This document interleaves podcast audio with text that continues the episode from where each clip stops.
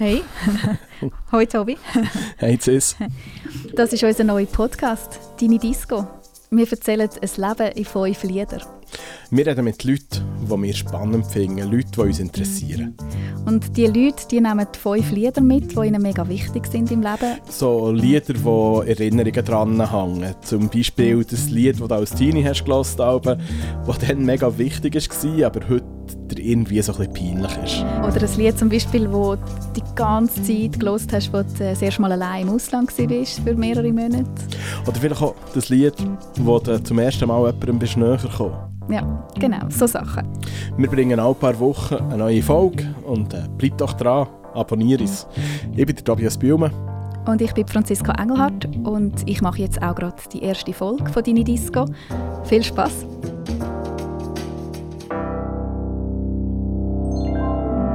In dieser ersten Folge rede ich mit Devika Salomon. Sie ist in Sri Lanka geboren und als Baby von einem Schweizer Paar adoptiert worden. Ich glaube, am Anfang habe ich gar nicht gecheckt, dass ich dunkelhäutig bin.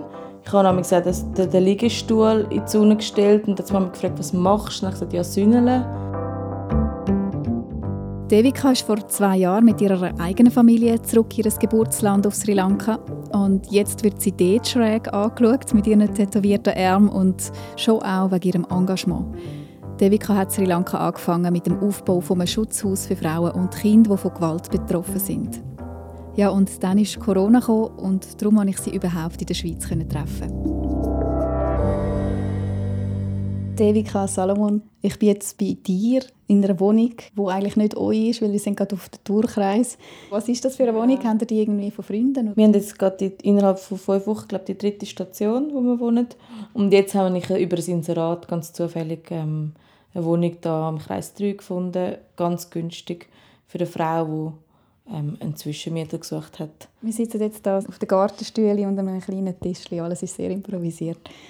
Ihr wäret in Sri Lanka und ihr habt müssen kommen und das Projekt, das eigentlich jetzt im Aufbau war, ja, so verlassen, gerade in einem blöden Zeitpunkt. Wieso habt ihr euch entschieden, um jetzt in die Schweiz zu kommen? Wir sind jetzt äh, wieder in Zürich, weil wir haben ähm, aufgrund von Corona keine Möglichkeit mehr gehabt, um an unserem Projekt weiterzuarbeiten. Es war ein totaler Lockdown in Sri Lanka. Wir haben aufgrund von dem auch ganz viele Einnahmen verloren im Tourismusbereich, was ein, also eine Quersubventionierung ist für unser, für unser Schutzhaus. Und ähm, in der Schweiz haben wir die Möglichkeit, ein bisschen zu arbeiten, auch unsere emotionalen Batterien zu laden, wenn man Freunde und Familie sieht. Und ähm, da können wir wirklich mehr auch im Bereich Fundraising machen so dass es sich eigentlich lohnt, statt dort ein halbes Jahr auszusitzen und nichts zu machen, diese Zeit die Zeit nutzen, um dort wieder zu investieren. Das sind so Projekte, die ineinander hineingreifen. Kannst du dir erklären? Also wir haben auf der einen Seite ein Gasthaus, wir haben ein altes Haus renoviert, das wir vermieten, meistens auch ähm, Bekannte, sonst über Airbnb. Und dort beschäftigen wir Frauen, die nicht so privilegiert sind wie wir. Das heißt, sie kommen aus schwierigen Verhältnissen, werden im Tourismus ausgebildet und integriert. Jede Nacht von jedem Besucher von uns geht 10% in unsere Stiftung. Die Stiftung ist ähm, für Frauen und Kinder, die häusliche und sexuelle Gewalt erleben. Dort haben wir ein Schutzhaus für die ganz schwierigen Fälle und eine Beratungsstelle, wo sie sich einfach täglich können, juristische und medizinische Hilfe holen können. Wir haben auch Therapeuten, die wir je nach ähm, Fall können einsetzen können. Also haben wir eine Art nachhaltigen Tourismus, wo man Frauen kann einbauen und einsetzen kann und sie finanziell unabhängig machen kann. Und auf die andere Seite haben wir eigentlich wirklich ein Projekt zum Schutz von, von Opfern von Gewalt. Es sind extrem viele Aspekte. Also wir reden dann später noch darüber, wie ihr euch einfach reingeschossen habt in so etwas. Ihr sind ja beide auch ja, Anfangs 30 gewesen, als ihr das angefangen habt. Ich würde dir jetzt gerne vier Fragen stellen und wenn du kannst, relativ kurz beantworten. Also haben wir ein bisschen einen Überblick von dem, was nachher noch kommt. Was schätzt du an der Schweiz? An der Schweiz schätze ich die Freiheit und das Recht, das man hat als Frau, die Freiheiten auszuleben. Was an Sri Lanka? An Sri Lanka schätze ich, dass man mit Aufklärungsarbeit sehr viel von der vorher erwähnten Freiheit weitergeben kann und man kann sein Wissen teilen, sodass es vielen anderen Menschen etwas bringt. Das heißt, es hat das Potenzial und das Gehör für das. Abgesehen von der Schweiz und Sri Lanka, wo könntest du dein Leben sonst noch verbringen? An mega vielen Orten der Welt. Es hat sicher viele afrikanische Staaten, wo ich mir das Leben sehr gut vorstellen könnte. Von der Musik könnte ich es mir in der Karibik vorstellen. Und was ist für dich Heimat? Heimat ist für mich Zürich. ähm, ich bin da aufgewachsen, ich habe meine Familie da und ähm, ich glaube, ganz am Schluss bin ich tief in mir in ein kleines Schweizer Bünzli. Das ist mein Zuhause. genau. Ich möchte jetzt zurückschauen in dein Leben, wie du zum Bünzli geworden bist was aber nicht so bünzlig lebt, eben, ähm, dort in Sri Lanka. Und hören dein erstes Lied, «Joyful, Joyful», vom Film «Sister Act». Ja. Also es ist 1993 rausgekommen. Ich weiß nicht, ob es der Film war, der dann auch rausgekommen ist. Du okay. bist 1985 auf die Welt gekommen. Genau, also ich habe natürlich das jetzt mal gewählt als Einstieg, weil es eigentlich ein einen Teil von meiner Zeit, wo ich aufgewachsen bin, widerspiegelt. Also es hat in dem Sinn eine Nonne gegeben, die hat junge Kinder stark gemacht und ihnen, aus ihnen das rausgeholt, was sie hatten. Das war nämlich ein musikalisches Potenzial, das sie ausgeschöpft hat. Da drin hat eine Frau, ähm, Lauren Hill, eine wichtige Rolle gespielt. Ähm, sie hat das auf der Bühne präsentiert, wo jedes junge schwarze Mädchen sich im Zürich Oberland eigentlich damals gewünscht hätte, nämlich können etwas darzubieten, wo man ihr nicht geglaubt hat, dass sie das kann. Damals haben wir keine dunkles Make-up oder irgendetwas gefunden, das nur annähernd oder ein dunkles Baby ähm, mich in dem Sinn ja, mir eine Identifikation gegeben hat als dunkle Person in einer Schule von 1000 Kindern, wo ein einziges Schwarz war. Sie ist, also ich, sie ist ähm, auch vor ihrer Mami dort gestanden auf dieser Bühne. Ihre Mutter hat gedacht, was, das wird wahrscheinlich nichts und ihre Mami sitzt dort äh, mit ganz grossen Augen am Schluss mit dem, was sie alles hat können machen, was sie das, wie sie das musikalisch transportiert und weiterhin ist sie halt dann auch zu meiner wirklich ähm, symbolischen Figur geworden von einer stark erfolgreichen schwarzen Frau mit einer unheimlichen Stimme. Ich muss fast schon wieder brüllen. Sorry, wenn ich an sie denke, sie ist, ähm, ja, sie hat, sie hat mir viel gegeben damals.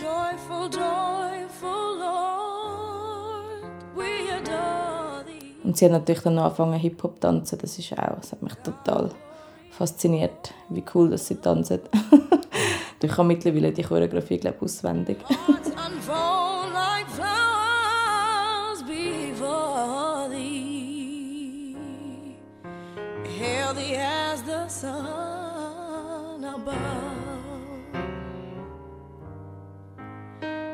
The clouds of sin and sadness drive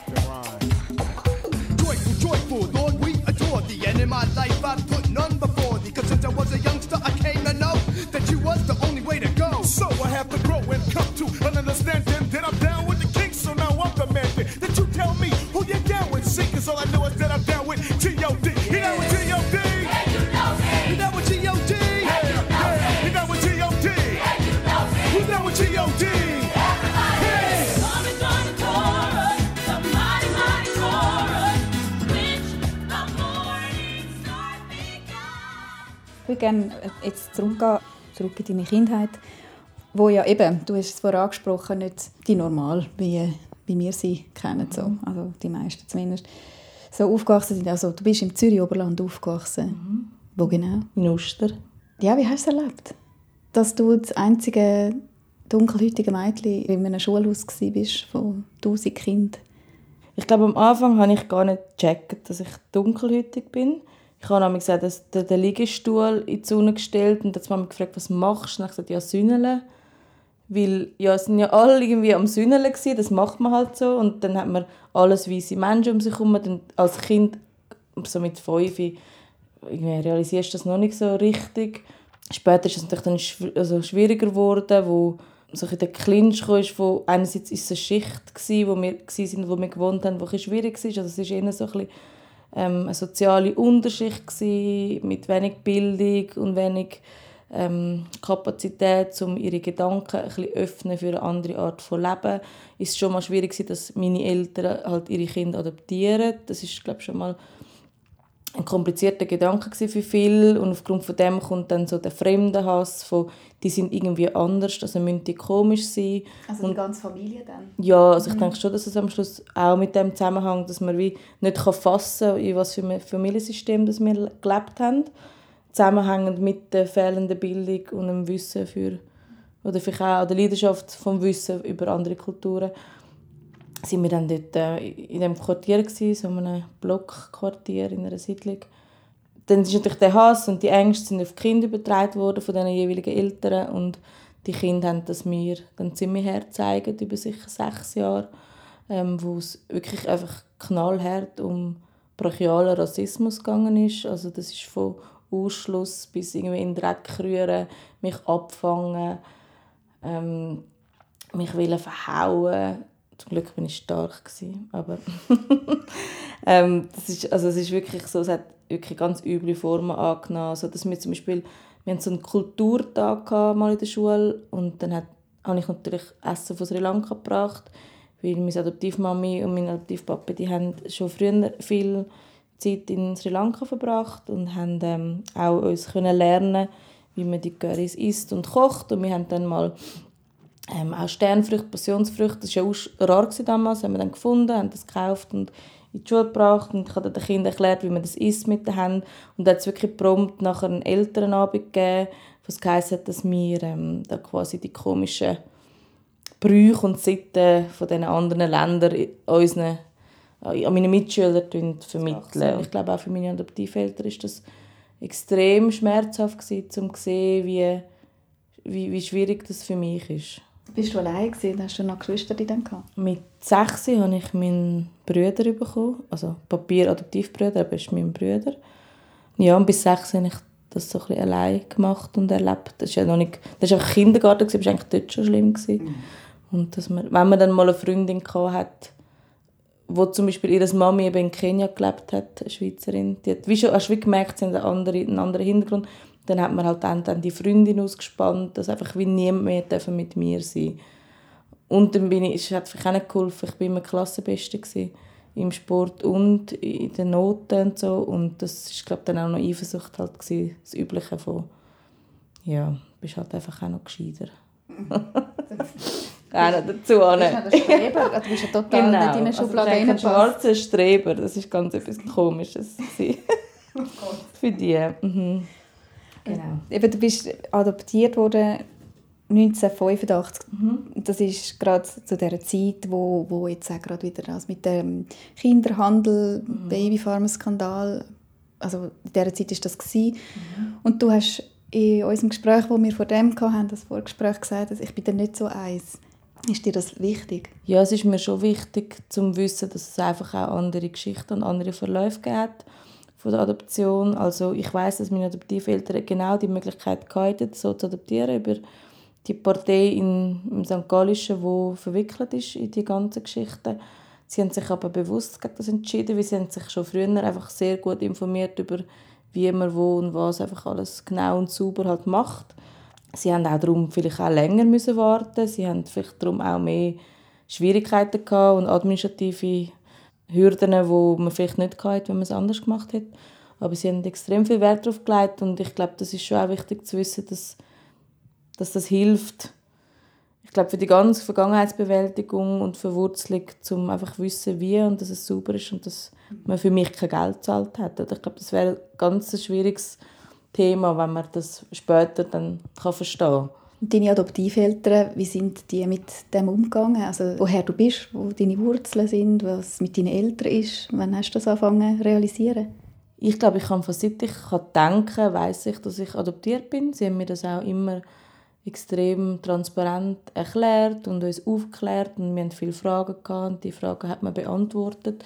Sie haben auch einen Ordner gemacht für jedes Kind, wo wirklich noch sogar das Billett vom Taxi zum Gericht in Colombo ähm, aufgehalten worden ist oder die Nacht, wo sie übernachtet haben vor dem Gericht, hat sie irgendwie noch ein Hotel, eine Hotelquittung. Also sie haben einfach wirklich so, zum das Aufschaffen sind alles mega genau ähm, dokumentiert und wir haben eigentlich immer Zugang gehabt, auch zu diesen Akten sozusagen. Ähm, wir sind auch mit ihnen viel auf Sri Lanka dann später wieder reisen und wir haben sogar gelernt, wie man Saria leitet, wir haben singolesische Lieder gelost. Sie haben das extrem gut gemacht und die haben das ja auch das erste Mal gemacht, haben noch nie Kinder adoptiert. Also ich finde, ähm, es war vorbildlich, gewesen, vor allem auch zu der Zeit, wo man noch nicht so viele Fachstellen und Begleitungen hatte wie heute zum Beispiel. Aber Sie sind extrem weitsichtig in diesem Fall. Ja, sehr. Und dein Bruder ist auch aus Sri Lanka adoptiert? Genau, er ist auch aus Sri Lanka adoptiert, von einer anderen biologischen Familie. Das ist, wenn du ein Kind bist und ein Küsschen bekommst, nicht relevant. Und ich war in Sri Lanka bei den Gerichtsverhandlungen, da bin ich 16, bin ich mitgegangen. Und ich glaube, ich kann mich auch noch ein bisschen an das erinnern. Man hat mich auch voll eingebunden in Prozess. Seguiré caminando, seguiré esperando, aunque me duela amor, algo que hacer, alguien a quien amar, con quien contar y algo de esperanza. Seguiré caminando, seguiré soñando. Amparanoia la fiesta. Aunque me duela la fiesta que tengo la llevo la tengo, la llevo, la fiesta que tengo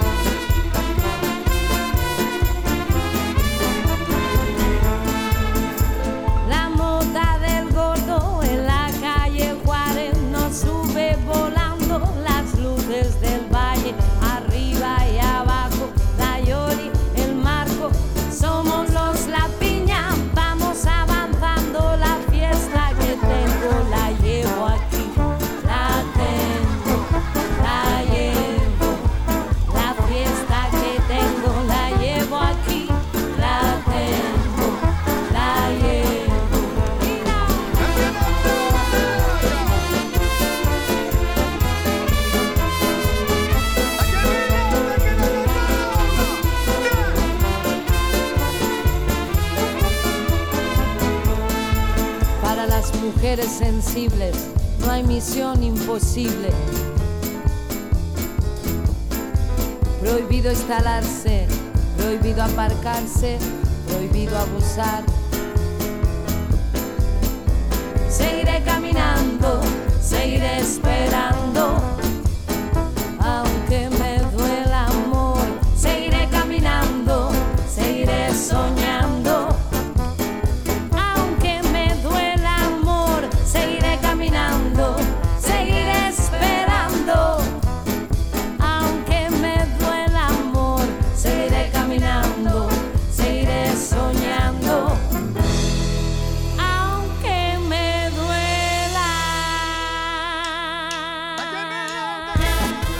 Amparo Sanchez war die Frontfrau von der Gruppe Amparanoia. Sie war nebenbei auch mit einem Top-Meister zusammen, der so in der baskischen politischen Bewegung mitgemacht hat. Das hat mich damals halt schon sehr interessiert, dass man Musik oder Sachen Lust und sich Zeit dafür nimmt, wo auch eine Aussage hat, wo in dem Sinne ähm, etwas bewegen kann. Ist in diesem Lied so ein bisschen für mich das Erwachen gewesen. Sie sagt zum Beispiel so Sachen wie für empfindliche Frauen, es gibt keine unmöglichen Missionen. In dieser Zeit von der Pubertät, von Schulabschluss, Lehre und so, habe ich äh, durch ihre Musik, wo sich die Verbindung von Reggae, Gumbia, Ska sogar ähm, etwas Revolutionäres im Hintergrund gehabt hat, mich das eigentlich ziemlich gepusht, um auf dem Weg zu gehen, wo, wo ich gefunden habe, ist richtig. Der war ein bisschen rebellischer, vielleicht wie bei anderen Teenagers. Aber, ähm, In welchem Sinn? Ja, ich bin ziemlich früh von daheim ausgezogen, den Schlüssel angelegt und bin dann gegangen, habe so ein bisschen selber auf mich geschaut. Ja, also wirklich so die Eigenständigkeit und die individuelle Freiheit und auch politisch sich in dem Sinn ähm, zu zeigen, wie man sein Leben bestreitet, jetzt für mich selber, ohne dass ich jetzt eine grosse Aktivistin wäre, aber das, das hat mich eigentlich schon so ein dazu getrieben und sie hat so eine kleine Begleitung von, von dem Abschnitt für mich ausgemacht. Mhm. Ich habe zum Beispiel meine BMS ähm, Franz habe ich dann auch mit dem Lied ähm, begleitet von, von der Ampara. Also du redest jetzt von der Zeit, wo du so um die 20 warst? Ja, plus Dann bist du ausgezogen. Ja, ein bisschen vorher. Ja. ja. Du hast Grafikerin gelernt. Das hast du ein paar Jahre geschafft auch. Genau, also ich habe eigentlich so klassische Schulabbruchweg gemacht. Nein, nein, nicht ganz so schlimm, aber ich habe das Gimmi abgebrochen und bin dann ein knapp in die Zecke hineingeschlüpft, dass ich überhaupt noch einen Abschluss machen kann. Und habe den dritten Zecke noch schnell gemacht. Und, und wieso dann? Also nur schnell eine Unterbrech Unterbrechung wegen der guten Noten, weil die hättest du ja eigentlich gehabt. Oder hast du einfach nicht, nicht mehr Lust gehabt? Ähm, ich bin wirklich überall gut außer in der Mathe. Also das hat nichts mit guten Noten zu tun gehabt, dort. Gar nicht gewusst, dass man so tiefe Noten machen kann. Aber ähm, nein, es war, weil ich äh, eigentlich ziemlich früh gewusst dass ich gestalterisch etwas machen und dann ist einfach die Kunstgewerbeschule in Frage gekommen, in Zürich. Und das ist für mich dann wie so ähm, rationell zu lang gewesen, jetzt sechs Jahre müssen in einer Schule sein, für dass ich eigentlich könnte an Kunst gehen könnte. Es hat keinen Sinn gemacht, weil ich bin so extrem der Macher und das ist mir zu viel Theorie, für dass ich eigentlich schon lange etwas machen könnte. Und habe dann eigentlich ähm, ja, Kunst gemacht und dann nachher Grafik, aber die Lehre, weil damals war es halt auch so, so gewesen, dass die Studenten sind, die, die dann drei Monate an einem Kunstprojekt sind und nicht auf den Punkt gekommen sind und mir, also mir liegt es arbeiten. Ich habe gewusst, ich will arbeiten und bin dann auch in einer Werbeagentur und habe zwölf Jahre angestellt gearbeitet. Und dann hast du äh, irgendwann ja dann einen Wechsel gemacht zu etwas komplett anderem, wo irgendwie schon tief in dir drin war. Du bist dann zum, zum Mädchenhaus arbeiten. Mhm. Wie ist das gekommen? Ähm, also ich habe mich zwölf Jahre ausbeuten lassen von der Konsumwirtschaft namens Werbeagentur. Ähm, habe für Sachen geschafft und für, für Ideologien, wo ich überhaupt nicht dahinter stehe. Das ist mir dann eigentlich ziemlich fest eingefahren. Ähm, wo meine Tochter geboren ist und ich habe gefunden, hey, ich gehe eigentlich nur arbeiten, wenn es Sinn macht. Wieso kann ich mein Kind mega gerne selber betreuen? Muss nicht für ähm, ein paar wenige Fränkchen Ende Monat äh, mein Kind in eine Krippe geben oder so, sondern ich mache es nur, wenn es Sinn macht. Und habe dann das Inserat gesehen vom Mädchenhaus Zürich, wo eine Nachtfrau gesucht hat und habe mich dort beworben. Das ist aber so dass ich ja keine Ausbildung hatte im Sozialbereich. Ich habe damals mit ihr, die mich eingestellt hat, aber wie ich glaube, einen guten Weg gefunden, dass sie merkt, dass mein Leben und halt die ganzen Hürden, die passiert sind, auch ähm, dass es ihr wichtig ist und dass sie wie findet, ähm, das macht Sinn, wenn man das auch unter die Mädchen bringt. Fast mehr, als wenn man einfach einen Fötzel hat, sozusagen. Plus haben sie aber auch ähm, ein Kontingent an, an Leute, die sie dürfen einstellen dürfen, die nicht den Abschluss haben in sozialer Arbeit. Ich war dann zwar in der Nacht weg, habe mich aber selbstständig gemacht als Grafikerin. Also ich habe nebst Kind und Mädchenhaus habe ich auch frei, als freischaffende Grafikerin weiterhin geschafft. Das war auch lästiger, es ist viel mehr im Kultur- und politischen Bereich mhm. geworden, wo ich auch dahinter stehen und habe das so ein bisschen kombiniert mit ähm, Nachtschichten. Das heißt aber auch eben halt sehr viel geballte Ladung an Emotionen, weil man ein Teenie mit irgendwie mit viel Traumas und viel Gewalt in seinem Leben, das kommt halt viel am Abend raus. Also es ist nicht einfach es war nicht ohne, so eine Nachtschicht. Das hat mich schon auch ausgelaugt. Aber gut, man hat gewusst, für was es machst und Am nächsten Morgen ist aber dann gleich meine Tochter halt auch wieder aufgestanden. Wie lange hast du das geschafft? Ich glaube, drei Jahre. Du hast Nachtschichten gemacht, du hast Familie gehabt. Zwischen dann und dem Entscheid, um auf Sri Lanka zu gehen, was ist da noch passiert, dass das überhaupt so weit gekommen ist? Ja, wir haben auch noch einen minderjährigen Flüchtling von Eritrea ähm, bei uns die persönlich betreut. Der war ein Jahr bei uns und meine Tochter war glaube ich etwa eins. Und ich habe mit ein paar anderen einen Flüchtlingsverein gegründet, der so ein bisschen Inklusionsarbeit gemacht hat im soziokulturellen Bereich ähm, habe im geschafft und ich wollte das wirklich verbinden, habe aber auch gemerkt, dass es in der Schweiz für alles eine Fachstelle gibt und irgendwie das Recht der Frauen und der Schutz der Frauen und sie in dem Sinn und ihre Unabhängigkeit ähm, zu verstärken, zu verankern, dann ich einfach mehr Potenzial gesehen, das in Sri Lanka zu machen, ähm, wie wir dort mehr können erreichen können, auch nur in dem Sinn das Zweite, wir sind auf uns allein gestellt gewesen. Also du und dein Mann? Genau, mhm. ich und mein Mann und unsere erste geborene Tochter, die mitgekommen ist. Mhm. Das finde ich schon. Aber wann ist der Zeitpunkt gekommen, wo er denkt, das machen wir? Also wir, gehen jetzt, äh, wir, wir bauen jetzt so etwas auf für äh, Frauen und Kinder, die von Gewalt betroffen sind in Sri Lanka. Ich meine, das machst du nicht einfach so, mal schnell. Ja, das ist natürlich schon auch äh, ein Teil von meiner Geschichte, dass nicht jetzt unbedingt nur bei mir, aber bei vielen Adoptivfällen, dass der Hintergrund ist, dass sie gezwungen worden ist, um ein Kind zu bekommen, ähm, dass sie gezwungen worden ist, um ein Kind wegzugeben, dass sie durch Vergewaltigung schwanger worden ist, all diese Probleme. Und das hat der Luca und ich eigentlich schon mal kennengelernt und gesagt, hey, irgendwann machen wir etwas Gescheites. ähm, weil wir können extrem gut verzichten, bis auf die sozialen Kontakte ähm, können wir uns sehr gut vorstellen, einfach irgendwo zu leben und unseren Kindern auch etwas zu zeigen, wo vielleicht ein bisschen mehr gibt. Weil ich finde immer, wenn man etwas macht, kann man es ja gut machen, dass auch jemand anderes etwas davon hat.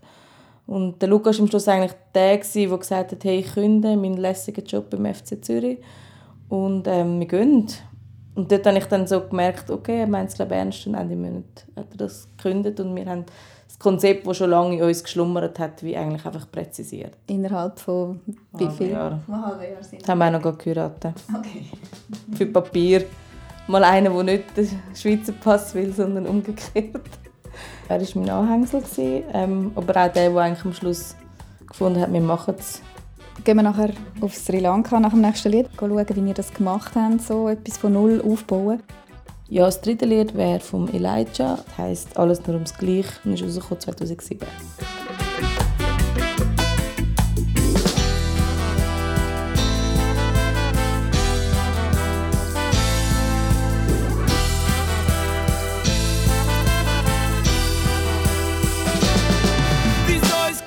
nicht schon lang legalisiert. Was ist der Grund, dass die Jugend jeden Tag kriminalisiert wird? Stadt Zürich hat er die Handschellen montiert, divischiert und auf den Posten transportiert. Das sind alles unsinnige Kosten, doch die Stadt hat genug Geld zum Neubahn zu erposten. Frisch gestrichen und lackiert stehen da an. Wer weiß, vielleicht greift uns Liechtenstein ja bald an. Ja, ja, sag mir, wer macht in Zürich Finanzen, sicher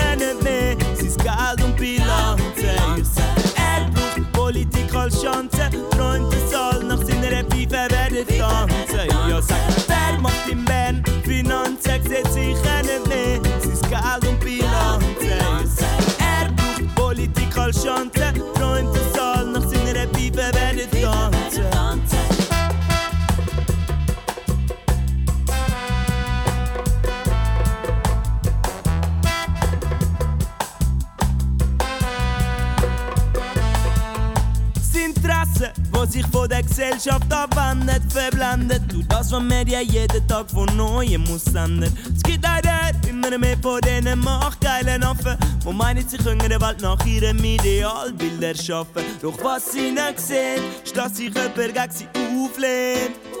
Ihr müsst einfach wieder protestieren, damit ihr System nie können funktionieren. Ja, sag mir, wer macht in Zürich Finanzen? Sieht sicher nicht mehr sein Geld und Bilanzen. Ich sag dir, er braucht Politik als Chance. Träumt es all nach seiner Pfeife werden tanzen. Ja, sag mir, wer macht in Bern Finanzen? Sieht sicher nicht mehr sein Geld und Bilanzen. Ich sag dir, er braucht Politik als Chance. Träumt es nach seiner Pfeife werden tanzen. Hab genug von der Steuergeschenk für die Reichen, dann sie werden Staatsschuld Null sich begleichen Während der Goldküste profitiert, wird das Budget von der Bildung Ja, Elijah. Das ist nicht einfach so, dass ich mir den Elijah immer wieder anhöre. Es ist mittlerweile ein fester Bestandteil unserer Familie geworden. Ähm, der Elijah ist der Bruder von Luca, meinem Mann. Damals, 2007, als ich als Grafikerin sein Album gemacht habe, habe ich den Luca kennengelernt, wo er mir eigentlich auf einem USB-Stick bei ihm daheim die textlichen Inhalte übergeben hat. Darum ist Elijah auch das vierte Lied geworden, weil er eigentlich so ein der Anfang ist von Luca und von mir. Wir haben uns dann zehn Jahre später am 1. Mai-Fest auf der Kaserne wieder getroffen. Und nur aufgrund von dem, dass wir eigentlich schon die Brücke hatten zu Melia, sind wir dann ziemlich schnell uns näher gekommen. genau. also gut, mhm. nicht erwartet. Und das Lied jetzt an sich, das, das Politische, wieso das hast du das genau gewählt? Wie das wieder so ein das zurückgeht, dass ich finde, wenn man etwas macht, kann man sagen, gescheit machen. Sachen ohne Aussagen. Das ist mir jetzt langweilig im Leben. Gehen wir auf Sri Lanka. Wie muss ich mir das vorstellen? Wie sind ihr dort angekommen? Ihr habt gewusst, ihr wollt das Projekt aufziehen. Also wir sind ganz einfach mit 3x30 Kilo und einer Airline auf Sri Lanka geflogen und haben uns mal niedergelassen an einem Ort, wo wir gefunden haben, da kann man mal ein bisschen wohnen. Haben dann aber nach zehn Tagen schon die ersten Gäste gehabt, haben fünf Zimmer gehabt und haben so extrem Hals über Kopf mäßig angefangen, eigentlich ähm, Leute hosten. Also wir haben die betreut, bekocht, Zimmer geputzt und ähm, wieder neu eingecheckt. Das ist extrem schnell gegangen. Dann haben wir so gewusst, ah ja, ich glaube, das ist irgendwie noch etwas, wo da gut kommt und mit dem, dass wir so viele Leute kennen, das ist auch ein schönes Privileg, ähm, hat sich das wieso nicht, äh, hat sich, hat nicht aufgehört, dass Menschen kommen. Von dort aus haben wir angefangen, ein Konzept zu arbeiten für das Frauenhaus und die Beratungsstelle. Das ist natürlich auch im Zusammenhang mit unserem Stiftungsrat passiert und Fachmitarbeiter. Auch habe ich einen engen Kontakt zum Mädchenhaus Zürich immer noch. Von dort aus haben wir dann angefangen, unser Haus zu suchen, wo wir längerfristig wohnen können. Und ähm, haben auch etwas Schönes gefunden zum Renovieren, ein altes Haus, dass es einfach nachhaltig bleibt, auch mit Salzwasserpool und Solar. Ähm, wir haben auch alles ähm, Materialien im Haus, wo von so zum Beispiel Food Waste Sachen gefärbt worden ist. Also wir schauen wirklich, dass sich eigentlich alles ein bisschen schließt, der Kreis. Und ja, dann ist es so ein parallel gelaufen. Der Luca hat wirklich so den Aufbau vom Tourismus gemacht, halt auch, er hat Wirtschaft studiert, also er hat die ganze Finanzen unter Kontrolle gehabt und hat das gut können begleiten. Ich habe währenddem die ganzen sozialen Sachen gemacht, auch mit Mitarbeitern und halt ähm, der Aufwand, um Leute integrieren und auszubilden, der ist halt schon auch noch mal grösser wie da. Das haben wir begleitend gemacht, ja, zu der Schwangerschaft, die dann auch noch gekommen ist. Mhm. und der Mayuri, der am Anfang eigentlich einfach ähm, wirklich unser Dschungelkind von außen war oder immer noch, haben wir für sie wie so geschaut, was wäre eine Option, um sie auch in, in, zu den Kindern irgendwie näher bringen und sie zu integrieren sozusagen. Ähm, ist dann mit dem Kindskind auch schnell passiert bei uns im Dorf. Ja. Also wir sind eigentlich direkt dann auf das Matara, das ist der südlichste Punkt von Sri mhm. Lanka, am Strand, am, am Meer. Und das ist auch so ein, ein, ein Surfer-Hotspot. Ja, also, es hat rundum ganz viele so Surfspots. Wir sind eher die, die einfach sich bewegen auf einem Brett, als dass wir jetzt sagen können, dass wir Surfer sind. Aber ja, es ist sicher ein, touristische, ein touristisches Gebiet. Unser Strand ist zum Glück nicht so voll mit Touristen. Das gefällt uns sehr. Es ist sehr rough und naturbelassen. Es hat auch keine so lässige Restaurants und irgendwelche Strandbaren, sondern es ist einfach so, wie es ist. Brachial und echt. Und ähm, von dort aus haben wir angefangen zu arbeiten und die Arbeit aufgeleisen. Und die Stiftung gegründet, die ist in der Schweiz gegründet worden, in Zürich. Mhm. Wie war das jetzt für dich? Eben, du siehst aus wie, wie sie, wie Singalesin wenn du das Maul nicht aufmachst, hört man wahrscheinlich nicht, dass du total eine andere Herkunft eigentlich hast. Und gleichzeitig bist du in der Schweiz sozialisiert worden. Wie kommst du dort an? Ja, ich bin ganz komisch. Also ich hätte eigentlich wieder die umgekehrte Version wie früher in der Schweiz. Ähm, habe ich mir gegeben. Das ist wirklich Wahnsinn. Jetzt mache ich das Spiel einfach umgekehrt wieder. Ich komme so ja, von sehr gut bis sehr schlecht an. Mhm. Es kommt darauf an, wie fest man mag mich vertragen, weil ich bin nicht die bequemste, gerade wenn es um Menschen und Frauenrechte geht, ähm, kann ich schon sehr aneckend sein. Ähm, ich habe Tätowierungen, ich rauche, ich trinke sehr gerne Bier. Das ist schon etwas, was ich jetzt versteckt mache und nicht mehr so auslebe wie da. Das ist gesundheitlich natürlich optimal, aber man schränkt sich natürlich schon auch mehr ein. Das ist auch eine Art von Verzicht, oder? Mhm. Und ähm, ja, sie können mich sehr schlecht einordnen. In meinem Umfeld ist es mega gut und ich glaube, die sehen das schon so ein bisschen etwas, was sie davon können profitieren können, so ein bisschen die Stärke und ähm, die Energie, die ich versuche, unseren Frauen zu geben. Aber ähm, Leute, die mich jetzt nicht kennen, oder wenn ich so Schulanlässe habe und dann einen Sari muss anlegen und so, mit der Tätowierung an den Armen und überall, ist es halt einfach, ja, es ist kontrovers, aber das ist jetzt halt einfach so. ich habe, wirklich, das hat schon so lange in meinem Leben so, dass es nicht ähm, in ein Bild passt von jemandem, darum kommt es jetzt auch nicht mehr drauf an. also bist du näher jetzt so ein bisschen allein und, und du und der Luca und, und das Kind, ähm, oder beziehungsweise jetzt die zwei sind so ein bisschen in eurem kleinen Kosmos jetzt, oder wie leben ja, also Wir sind eigentlich in einer zweieinhalbjährigen Curfew-Lockdown. nein, nein, wir sind schon sehr, also wir sind schon viel isolierter, als wir in Zürich sind eh. Ähm, wir leben aber auch sehr fest mit den Locals, also mit den Leuten, die um uns, für uns, mit uns arbeiten, mit denen ihren Familien und ähm, das, also wir genießen das auch, weil es ist wie so das Leben dort und ich muss ja nicht so halb noch das Leben von da haben, sonst könnte ich ja da leben und äh, also für uns stimmt es so, das ist eine gute Mischung, dass wir den Austausch haben. Wir haben ja immer wieder Gäste und Touristen und dann ist es auch wieder sehr westlich mhm. und dann kann es aber auch Tage geben und Regenzeiten, Monate, wo man halt schon sehr singolesisch leben. Mhm. ja. Wir sind jetzt auch lange nicht mehr zurückgekommen, oder? Es ist jetzt so nach fast zwei Jahren das erste Mal wieder länger.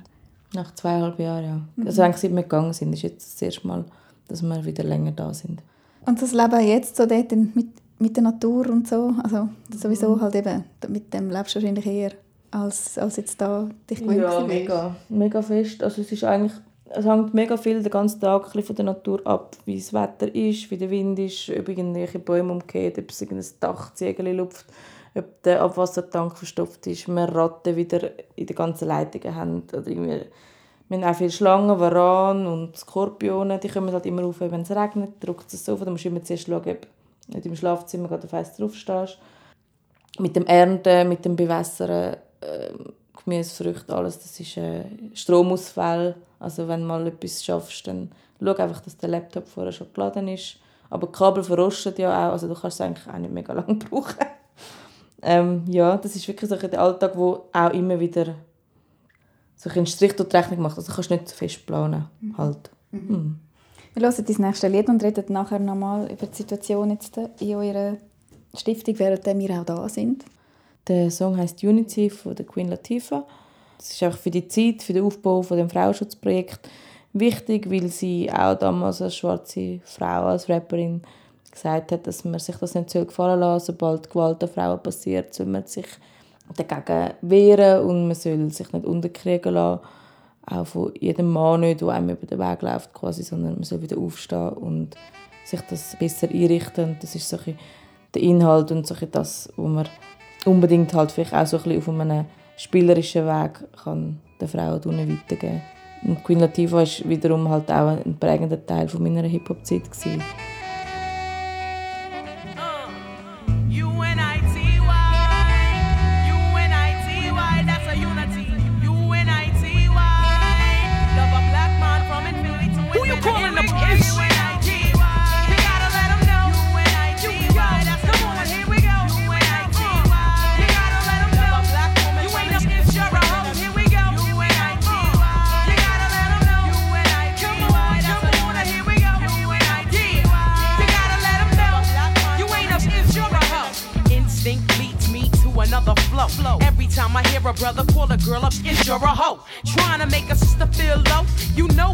That got to go. Now everybody knows there's exceptions to this rule. I don't be getting mad when we playing, it's cool.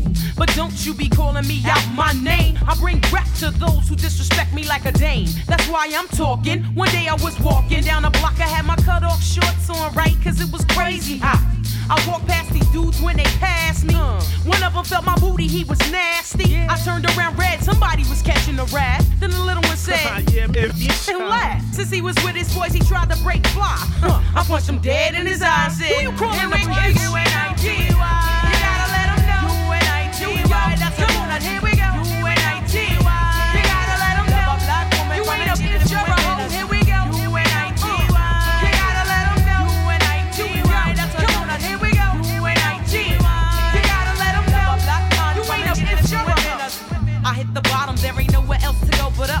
on, here we go. you an attitude and you rough. And take it out on me, but that's about enough. You put your hands on me again, I put your hell handcuffs. I guess I fell so deep in love, I grew dependency. I was too blind to see just how it was affecting me. All that I knew is you was all the man I had. And I was scared to let you go, even though you treated me bad. But I don't wanna see my kids see me getting beat down by daddy smacking mommy all around.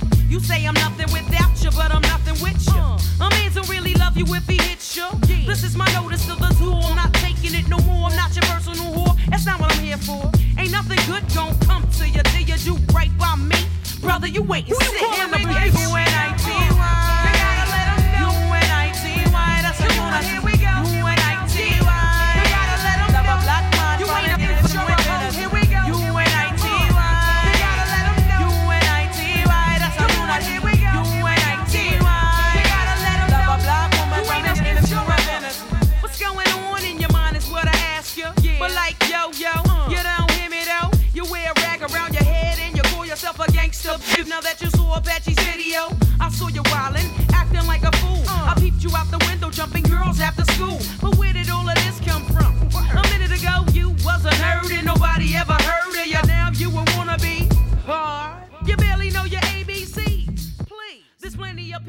Bin bei der Devika Salomon in ihrer vorübergehenden Unterkunft da in, in der Schweiz. Sie sind auf der Durchreise quasi, bis wieder zurückgehen auf Sri Lanka zum Projekt, wo sie aufziehen. Und das heißt Sambol Foundation. Und jetzt haben wir gerade eben nochmal so ein Lied gehört, ein starkes Lied von einer Frau. Und das ist dir wahnsinnig wichtig. Also Frauenrecht. Ich habe zum Beispiel auf der Seite gesehen bei euch, dass du auch, glaube den Frauenstreik organisiert hast. Wie ist das angekommen? Genau, ich habe den ersten Frauenstreik in Sri Lanka organisiert. ähm, das ist bei denen, die gekommen sind, extrem gut angekommen. Es, es braucht halt einfach viel Zeit, dass man das kann verstehen kann, dass man die Idee kann nachvollziehen kann. Dass auch eine Foundation wie die Sambol Foundation so etwas kann initiieren kann, dass von jemandem kommt, der vielleicht noch ein bisschen mehr dahinter hat, als einfach von, von, vom Staat, wie sie sind sehr getrieben vom Staat und ähm, von den Gegebenheiten, von den politischen, dass es jetzt einfach einmal einfach irgendwie zwei, drei Frauen können sein können, die ihnen einen Wert vermitteln, den sie vielleicht können verfolgen können. Es war mega cool. Gewesen. Es waren am Schluss gleich vielleicht 50 Leute gewesen. und ähm, sie haben Plakate gemacht und sich viele angelegt und ähm, ja, wir haben schöne filette Lotusblüten aufgestellt, weil halt das Buddhistische, gerade im südlichen Teil von Sri Lanka, doch auch wichtig ist, dass man das einbindet und respektiert. Ja, und jetzt hoffe ich auf nächstes Jahr und auf mich. Das wächst jetzt halt ganz langsam, aber irgendwo muss man ja anfangen. und wie kommt das bei den Männern an? Ja, die Männer haben das Gefühl, wir sind irgendwelche Hexen oder so, ich weiß auch nicht. Wobei Hexen sind ja eigentlich auch gut. Das ist mir eh, ich tue das eh schon, gar, schon lange nicht mehr, gar nicht mehr so beachten, weil sonst kommt man gar nicht hin. Mhm. Aber so finden, hast du das, fühlst du dich da nicht irgendwie von irgendeiner Art bedroht? Ja, es kommt darauf an, wie schwierig die Geschichten sind, die im Schutzhaus treffen und wie nah sie auch gelegen sind von dort, wo wir leben, weil wir sind sehr eng verknüpft mit dem Projekt und ich glaube, dass der Luca weiß ist, ich schwarz, aber irgendwie doch nicht, fallen wir sehr auf und man weiß schon ein bisschen, wo wir wohnen und wer wir sind. Da kann es sicher mal sein, dass das ähm, in dem Sinne zu einer schwierigeren Situation kommt, ist einfach noch nicht gekommen. Und da kommt auch wieder der Punkt von Angst, dass ich eigentlich einfach nie Angst habe. Ich glaube, wenn es so will, dann ist es halt dann so, aber es halte mich nicht davor ab, zum anderen Menschen etwas Besseres können mitgeben oder sie einbinden für sie selber, können stark sein. Mhm. Mhm. Jetzt sind ihr da und das läuft aber weiter. Also es mhm. ist ja eben, wie gesagt, leider erst gerade angelaufen. Ihr sind mhm. wie ausbremst worden. Mhm. Wo stehen ihr jetzt genau? Also ihr habt Platz für zwölf Leute zum Beispiel in dem Haus. Mhm. Ist das jetzt voll? Nein, wir haben jetzt gerade alles also mit der buddhistischen Zeremonie eröffnet am Anfang März und dann ist eigentlich der Total Lockdown gekommen, wo ja dreimal so schlimm war wie in der Schweiz. Und äh, wir hatten keine Möglichkeit mehr gehabt, um Informationen verteilen über unser Angebot. Weil wir halt eben nicht mehr, mehr irgendwo in, zum anderen Haus überlaufen quasi.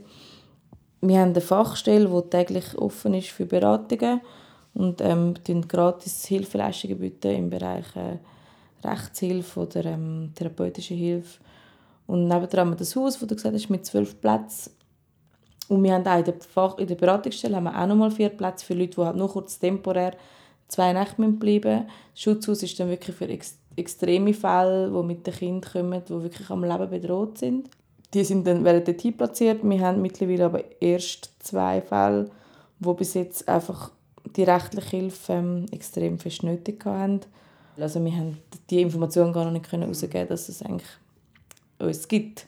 Es wissen viele, die so ein bisschen halt um Angehörige die Erfahrung gemacht haben oder davon gehört haben, aber ähm, so die kommerzielle Verteilung hat noch nicht stattgefunden. Das ist jetzt ähm, sehr schade, weil wir haben eineinhalb Jahre für die Registrierung in Sri Lanka und für die Rechtsform von dieser Stiftung.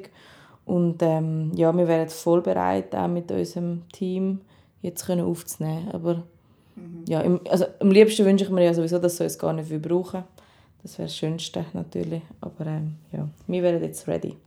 Und das ist jetzt ja das Problem, oder? Also Ihr, ihr habt äh, so weit geschafft, dass ihr Leute anstellt. Mhm. Ihr habt sechs Angestellte, mhm. glaube ich.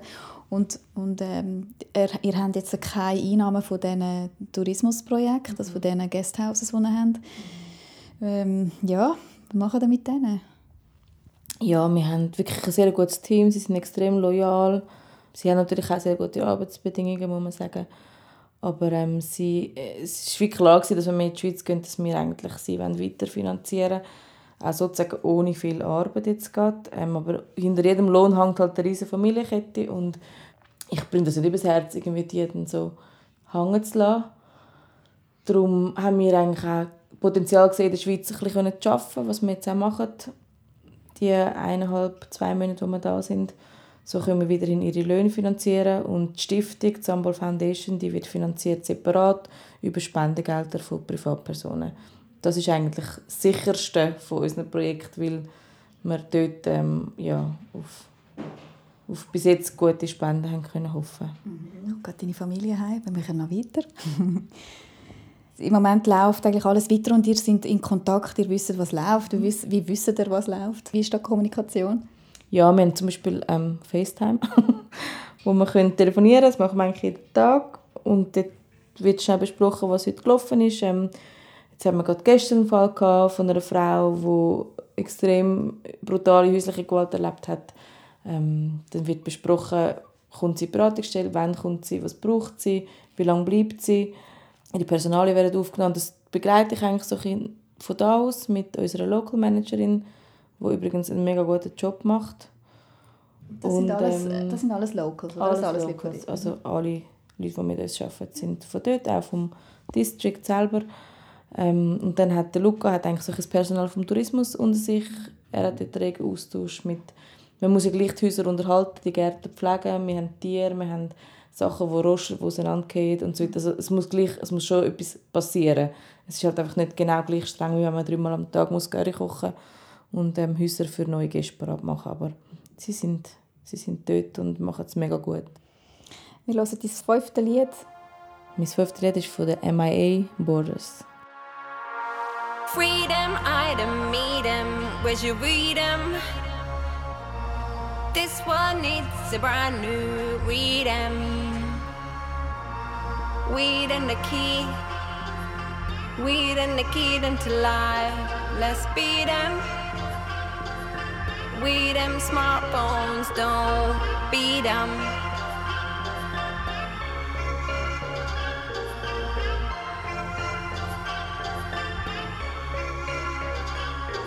Did it in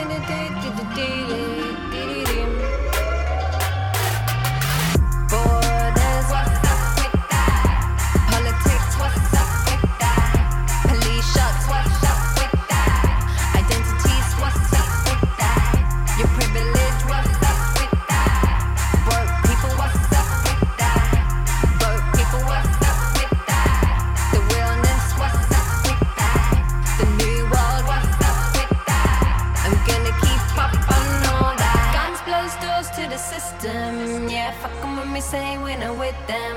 We solid and we don't need to kick them. This is no south, east, and western.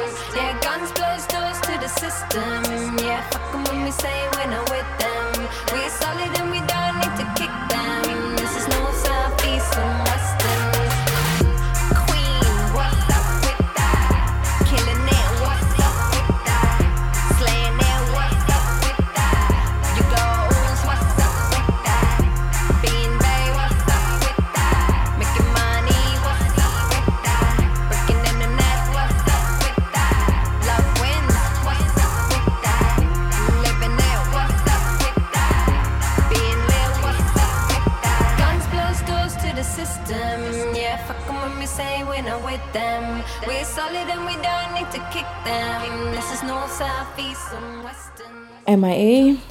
Schon fast selbstsprechend.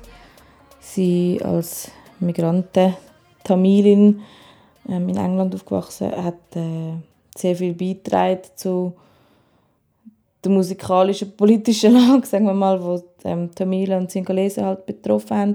Sie hat das immer sehr ähm, halt einseitig beleuchtet, was ich auch verstehe, weil äh, ich natürlich extreme Empathie habe mit, mit allen geflüchteten Tamilen, die jetzt auch in der Schweiz sind.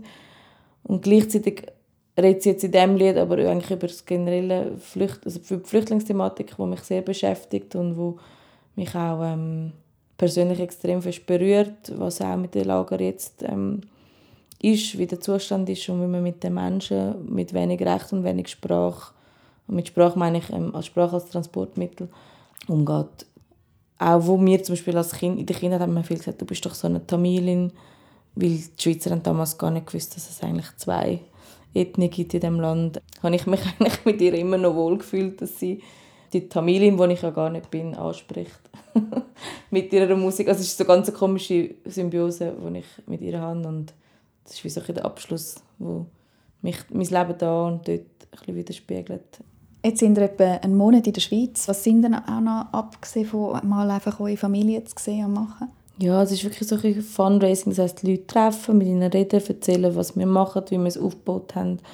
Ähm, durch das wir auch extrem nicht an irgendwelche Kirchen, Glaubensrichtungen oder so gebunden sind, haben wir in dem Sinne auch nicht Gelder von dieser Richtung. Also es hat irgendwie null Missionarsarbeit zu tun. Das heißt, es kommt auch kein Geld von dieser Seite. Wir versuchen halt wie über persönliche Kontakte und Netzwerke ähm, unsere Stiftung weiterhin äh, ähm, oben zu behalten, was natürlich jetzt eben durch den grossen Ausfall vom Tourismus ähm, schwieriger geworden ist. Aber äh, ich glaube, das Nutzen von der Zeit, um selber zu arbeiten, also wir arbeiten selber, um Geld zu verdienen, auch für die Stiftung, aber auch um unser eigenes Leben da finanzieren, was sehr schwierig ist mit dem kleinen Lohn jetzt in der Schweiz zu sein. Weil wir haben ja ähm, nicht mehr das, was man da sonst verdient hat früher. und, und, gleichzeitig haben wir aber noch so ein bisschen, also eine Art kleines Standbein, du, du als Grafikerin und der Luca... Er macht IT, so kleine IT-Geschichten für seine mhm. Familie. Also das Geschäft von Zimbabwe und ich mache Grafik. Ja. Mhm. Das, hat so, das hat auch gewisse Stabilität noch jetzt gegeben, oder? Ja, das ist halt auch nur das Einzige. Also vom Tourismus leben wir nicht mehr oder eh nicht bis jetzt. Mhm. Und die Stiftung ist schön privat finanziert. Also dort haben wir kein Geld. Von dort haben wir kein Geld, um in der Schweiz zu leben. Das ist wirklich unser eigenes erwirtschaftetes Säckchen. Was man auch so wird denken, ja, jetzt sind, haben die dort das, das Häuschen am Strand und alles und das klingt alles mega paradiesisch. Es klingt aber auch wahnsinnig streng. Also was ihr da, glaube jetzt die letzten eineinhalb Jahre geleistet habt. Jetzt hast du so Abstand und schaust mal zurück. Mhm. Würdest du es wieder machen? Wir sind jetzt irgendwie wieder voll drin und doch läuft es nicht richtig. Also so, ja, was sind das für Gefühle? Ja, es ist eigentlich ein mega, also es fühlt sich mega richtig an, dass wir das gemacht haben und gewagt haben. Vor allem haben wir ja auch beide das noch nie gemacht vorher. Also wir haben beide extrem viel gelernt im Gastrobereich, im Tourismusbereich, im sozialen Bereich. Die ganzen Kulturen aufeinander clashen, das ganze administrative System, ähm, wie man ein Kind einschult, wie, wie man ein Kind an einem Schulfest begleitet, wo irgendwie zwölf Stunden geht mit acht verschiedenen Choreografien von Tanz und Kleidern und hey, es läuft. Wirklich, also es ist, ich glaube, ich würde es wieder machen. Ich, ich finde auch nicht, dass wir jetzt gescheitert sind. Das ist einfach der blöde Virus, wo alle Menschen irgendwie ausbremst hat. Ähm, heißt aber nicht, dass das, was war, in dem Sinn. Ich finde, wir sind mega weit gekommen. Wir haben ähm, zwei Rechtsformen. Wir haben eine GmbH aufgemacht, wir haben irgendwie das Tourismuszeug umgebaut, ähm, renoviert. Es ist mega schön geworden. Ähm, wir haben ein Schutzhaus mit Plätzen, wir haben eine Beratungsstelle. Ich habe weiterhin noch ein paar Grafikjobs von der Schweiz aus über Freunde und Bekannte. Also ja, und wir haben eine wunderbare, gesunde Tochter dort geboren. Wir sind vier. Wir haben unsere Tiere, die wir ständig wieder irgendwo aufnehmen. Mhm. Von der Straße plötzlich wieder mal ein Hündchen mehr. und so. Ja, ich glaube, es ist, es ist völlig richtig so und ich glaube auch das ganze Reduzieren von Konsum und zurückstellen und einfach wirklich halt mit kaltem Wasser das Geschirr abwaschen und ohne Licht das Nacht essen, das ist voll okay und man kann glaube nur gewinnen von dem. Wie lange sind ihr jetzt noch da? Ja, wir können uns da, das Leben in Zürich wirklich, wie gesagt, nicht mehr so lange leisten. Ähm, wir gehen darum auf Italien zum Luca noch einen Monat. Dort haben wir keine Miete. Seine Eltern haben ein mega schönes Haus dort. Und halt die Lebensmittel sind viel günstiger für uns zum Posten. Und darum verbringen wir sicher noch einen Monat in Italien. Auch bei seiner Familie und Nonna, die drin ist, wo ihm mega wichtig ist, sie noch zu sehen. Und dann, sobald die Grenzen aufgehen, also sobald es auch wieder Visas gibt und man wieder einreisen kann, werden wir zurückgehen. Das ist aber noch ungewiss. Mhm. Danke vielmals, Devika Salomon, für das Gespräch. Und äh, ich wünsche euch alles Gute mit der Stiftung, mit der Sambol Foundation. Ein grossartiges Projekt für Frauen und Kinder. Und, und auch, dass hoffentlich auch der Tourismus wieder ein bisschen anläuft. Danke, lieber Franziska, für ähm, die Plattform und dieses Gespräch. Du hast «Deine Disco» gehört, der Podcast, der ein Leben in fünf Liedern erzählt. Die erste Folge mit der Devika Salomon. Schau mal rein in die Webseite der Sambol Foundation. Ich bin Franziska Engelhardt und bedanke mich herzlich bei Jonas de Wreckler für seine Beratungen. Und grossen Dank an Musiker Hip Mattis. Er hat uns das Intro und das Outro, das jetzt läuft, komponiert. Die nächste Diskografie ist mit dem Tobias Bühlmann. Sein Gast ist der Yunus Celebi, der DJ Wedding, passend zu der Disco.